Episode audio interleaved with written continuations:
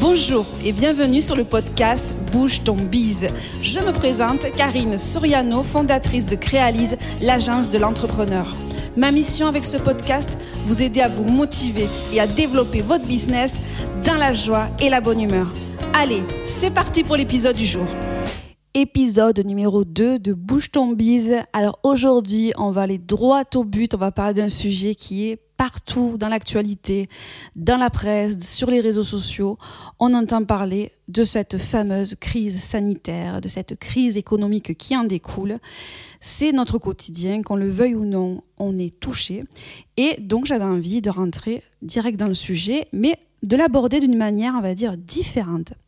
Alors aujourd'hui, le sujet, ça va être est-ce que je peux créer ou développer mon entreprise en période de crise. Alors on va d'abord voir euh, qu'est-ce qui est intéressant dans une crise pour une entreprise ou pour quelqu'un qui a un projet.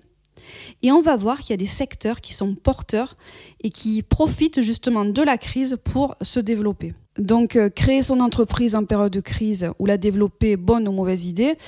On, alors on peut se dire que quand tous les voyants économiques sont rouges, euh, est-ce que c'est bien raisonnable de se lancer dans l'aventure? Est-ce que c'est censé et forcément, euh, on peut se poser des questions. Euh, pas plus tard que cette semaine, j'ai un client qui m'a dit, euh, je reviens de, alors tant pis pour mes collègues de la chambre de métier s'ils m'écoutent, mais donc il revenait de la chambre de métier et on lui a carrément dit, il avait un projet, il l'a toujours, on bosse ensemble, mais la chambre de métier lui a dit, ben non, c'est pas, non non, vous ferez mieux de pas créer maintenant, attendez, on n'a pas de visibilité, attendez. Donc forcément, quand des instances comme ça, euh, institutionnelles, euh, vous donnent des infos comme ça, ça peut forcément refroidir.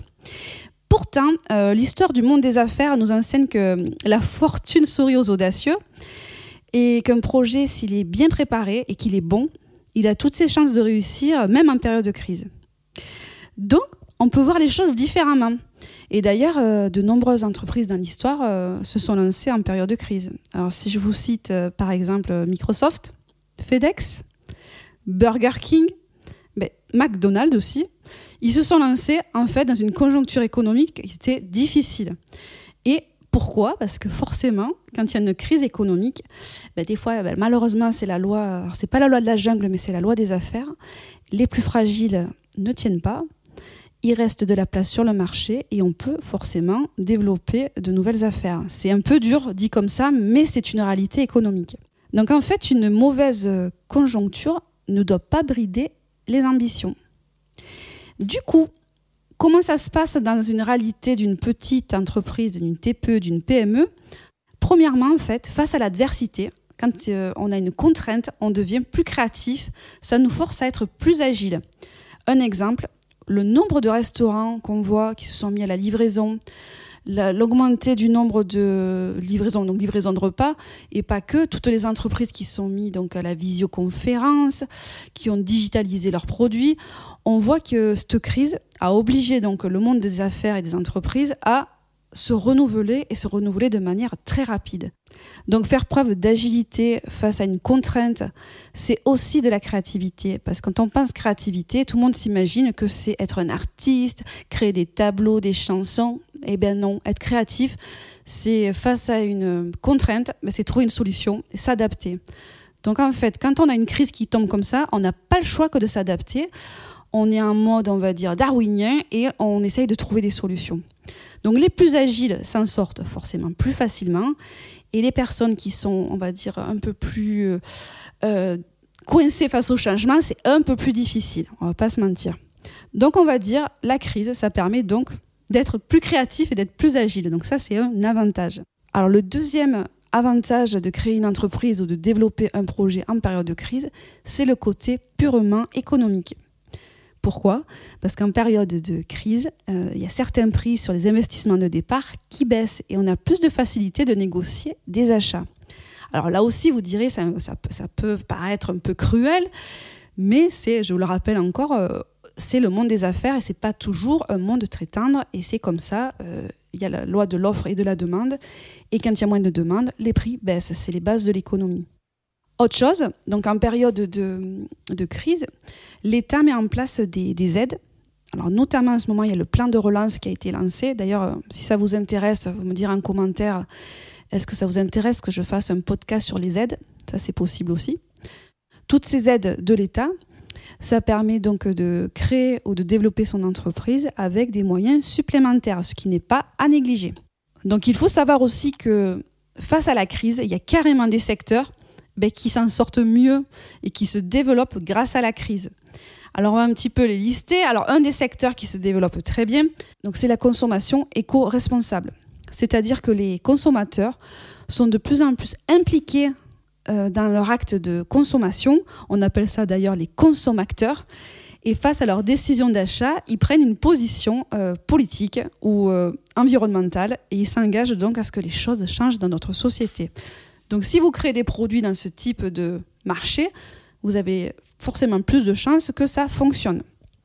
On a aussi le Made in France qui est un petit peu dans la même mouvance. Donc il faut savoir que trois quarts des Français se disent prêts à payer plus cher pour acheter français. Donc c'est un acte, euh, souvent en période de crise, on un côté patriotique. Donc ça avait déjà commencé avant la crise du Covid, mais là, c'est un peu plus accentué.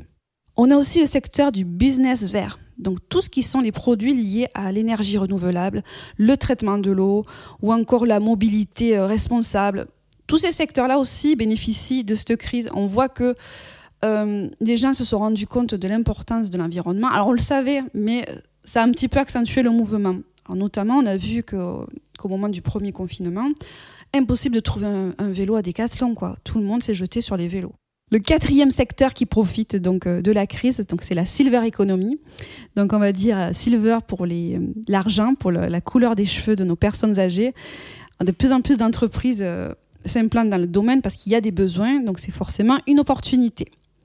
Cinquième et dernier secteur qui profite de la crise, c'est tout ce qui est le secteur digital.